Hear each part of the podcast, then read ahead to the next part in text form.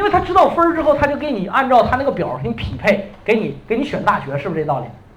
但是你会发现，他选出来的是什么呢？千人一样。所以说，我说的一定要改变现在这个面貌，一定要以人为本。谁要以人为本？你先别跟我说你多少分儿，你先告诉我你想干啥，你未来想有个什么样的发展，你想在哪个城市生活，你未来有没有读研的打算，你有没有出国的想法？你先告诉我这些，我再帮你选择专业。同时呢，要先呃测评一下，看看你的性格、兴趣、性质、能力，你在哪方面有突出的，我们的选专业是有所倾向。那这样来讲的话，一综合你会发现是不是很符合这个学生的个人特点？所以说，在过去十年，我辅导了这么多的学生当中，我一直认为一句话就是啥呢？报志愿一人一个样，一个家一个样，绝不会千篇一律。你就发现，对于同样一个大学，每一个人的看法不一样。比如说，对于比如说周口师范学院这个学校，那么有的同学，很多的家长分数卡在这儿，文科五百分，理科四百五十分卡在这儿，然后就是说，呃，这个周口师范学院，我问他，你觉得这学校咋样啊？这家长说，哎呀，其实啊，我们觉得也行了，为啥呢？因为我们孩子分数不高呀，基本就能上这个学校，我们觉得能走这学校就行了。但是同样，另外一个同学四百五十分，那个同学说：“老师，我坚决不接受这个啊，我坚决不留在河南，你就给我选，我绝对不在河南。河南就是正大我也不行。”有没有这样学生？有。我我就想去上海，我我这个想法已经有三年了，我终于有个选择的机会，就想去上海。你给我选个学校，上海学校再差一点也没关系，家里边花点钱也没关系。有没有这样的？也有。你会发现，同样是四百五十分，每个人的想法都不一样。所以说，这个的话就是作为。规划老师第一要务就是操守，你一定要以人为本，客观公平。啊，第二一点的话啥呢？你要掌握一些核心的技术，这些技术呢，待会儿告诉大家。第三一点，你要实践，你最起码有三年一百个案例的经验，你才可以做志愿填报。我们来看一下，对于一个高考规划师，他应该具备的高考规划技能，他一定要有这么多的技能，必须每一个他都要会，都要懂。之之后呢？对于一个学有教育的专家职业标准，这是我们学有教育专家团每一个专家老师在选拔的时候他的职业标准。首先呢，他必须有三年一二三三年的从业经验，同时他要手里边要有一百个规划案例，才能开始给给学生做规划。所以说，大家发现学有教育的专家老师，呃，年龄我是最小的，我是三十七岁，我是最小的，啊，然后呢？呃，在我之上的老师基本上就是在四十岁左右，但是我们绝不要四十五上四十五岁太高的人，因为那些老师的思维已经被禁锢了，就是这些老专家不行，你跟不上时代，他们想象不明想不明白，他怎么你跟他说都想不明白，为什么民办就比公办的好，他想不明白。然后呢，这个我们一般都是四十五岁到三十七岁之间啊，就是这这个年龄段。为什么有三十七岁呢？就是因为有我。啊，因为因为我从大学毕业之后呢，从上海回来之后就一直在做志愿填报这件事情，所以说做了将近十年。啊，在河南省目前来讲应该无有出其右者吧，所以说大家可以放手去打听，啊，放手去打听，可以四处去听讲座，啊，看看有没有哪个老师比学有教育的这个老师还要更有实力。为什么学有教育能做到做到口碑这么好？原因就是我们一直在做这件事儿。三百六十五天，我们一只做一件事儿，志愿填报。大家发现，你会发现在长葛也好，在郑州也好，你会发现特别的高考阶段，像雨后春笋一样涌现出好多说自己做志愿填报的。但是你会发现，一旦过了九月份录取了之后，你会发现这些人又销声匿迹了。然后你会发现，到了高考的时候，他怎么又出来了？像狗尿苔一样又出来了。为啥呀？所以我们经常跟大家说，抢钱呢。你要你要干一件事，要干到专业，要想干到专业，特别是这种高技术含量的事儿，是不是？所以说大家注意了，在整个的这个我们的学有教育专家团都有三年以上的工作经验，一百个工作案例。好，我们做方案的思维呢，首先呢要帮你匹配你的升学机会，就是各种批次，之后八步法选择你合适的专大学，五个维度选择你适合的专业，然后呢数据分析确定你的冲稳保。在我们这里，充文保有六种六种模式啊，绝对没有说充两个保两个稳两个，看你的分数啊。然后呢，排查你的风险，最后呢进行你的方案确定。这是高考报志愿的这个步骤哈，想拍一下可以拍一下。好，这个时间的原因吧，今天呢我就给大家去讲这么多啊。然后呢，今天下午呢我还要赶到安阳，安阳明天还有两场讲座。呃，这个学友志愿填报呢经历过十年的发展，在这十年的过程当中，我们学友教育呢一直以来秉承着承载西决策梦想。所以说你会发现学友教育呢没有一些过分的承诺，呃，没有一些过分的这个就是说这个不靠谱的一些东西。所以说从刚才魏老师讲的这些东西，大家可以发现了。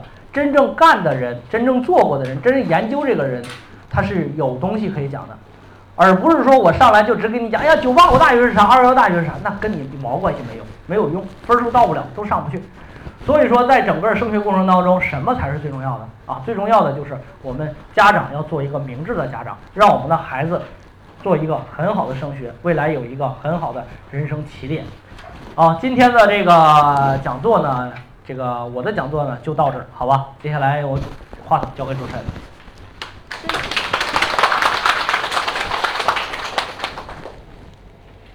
呃，申请两个问题吧，费老师。好，你说。有没有家长有啥有问题的？就是我们有两个问题的一个机会，让费老师帮忙解答一下，有没有？时间很宝贵的啊。呃，没有的话，我们今天的会议就到此结束。就是感谢费老师的精彩讲解，呃，呃，您说，那就是费老师问一下，就是说，呃，女孩儿就报了文科，她就是分数差不多四百七十分至五百出头吧，适合是外地还是咱省内呀？这个不能说适合外地和省内。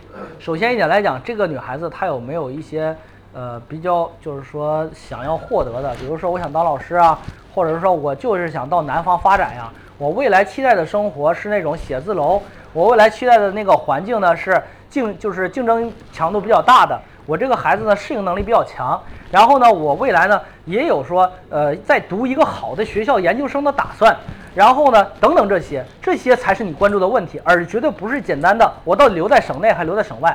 其实你这个分数现在目前留在省内，学校层次都不是特别高，因为你知道文科一般的分数在这个位置都不太高，你像周口师范学院。这个，比如说那个驻马店的黄环学院，基本上也在五百分了。你四百七十分，这时候你看河南选，基本上都是那些本来是大专，后来呢改成了民办三本的这些学校，对于你来说可能都不是特别好的选择。就是啥意思吧？学校层次没照顾到，专业呢实力也不是特别好，地理位置又一般，所以说最后导致孩子可能就会导致啥呢？哎，这四这四年可能就是呃就下来肯定没有什么亮点了。那如果这样来讲的话，我倒是觉得可以优先考虑发达地区的一些地方。那么这些地方给我们孩子会有啥呢？会有一些人生的另外一种感触和体验。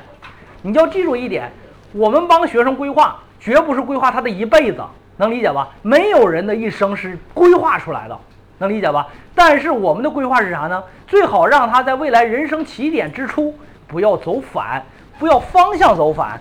那这样的话，他会觉得，哎。我走上这个我妈给我规划的这个大学这个专业，我觉得挺喜欢。那么这样来讲的话，我会我会越来越发自内心的往上走。那这样来讲，考研呀什么的都是我自己去奋斗，明白吧？所以说，我觉得从某种意义上来说，我倒是优先推荐他能不能考虑往外走啊，往好的地方发展。旅游管理还有那个。哎，这个孩子可以啊，旅游管理这个专业相对来讲呢，选到这个层次，选到好学校还挺多的。因为这个专业被很多人的误解，觉得这个专业呢，不是就是说那种财经啊、金融啊，是吧？但是旅游管理专业其实往往在应用型专业里边还是非常非常好就业的，特别是在哪儿呢？特别是在珠三角、呃长三角这种地方啊。本身那些地方的啥呢？这个这个这个外资企业也比较多，因为我在上海待过啊，所以说呢，旅游管理这个专业呢，绝对不是 low 逼专业，这个专业呢还是。特别是旅游管理面向的酒店面向的这个方面，它其实非常好的啊，非常好的，好不？好，下一个问题，时间有限，呃，那位家长啊，这个我跟我跟这个这个新闻发言人一样的，你说，你说。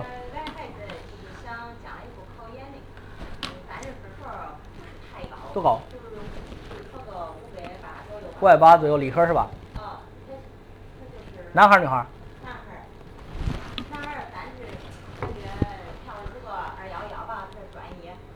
想定专业的嘛，跟那个电气专业，不是要要那个专业排名，学校排名不是太好。那你是有目标学校了是吧？你觉得是哪个学校啊？因为你说排名了嘛，那你那有目标学校吗？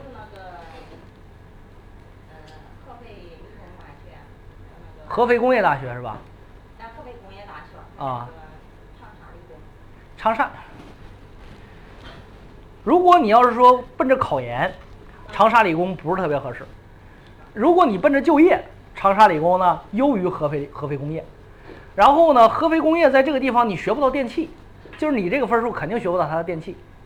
合肥工业大学，对。哎，因为它电气专业收的高，你合肥工业大学可能搭就是，但是你要奔它的宣城，宣城它又没有电气专业，它是它的工商管理相关的专业，它的宣城校区嘛。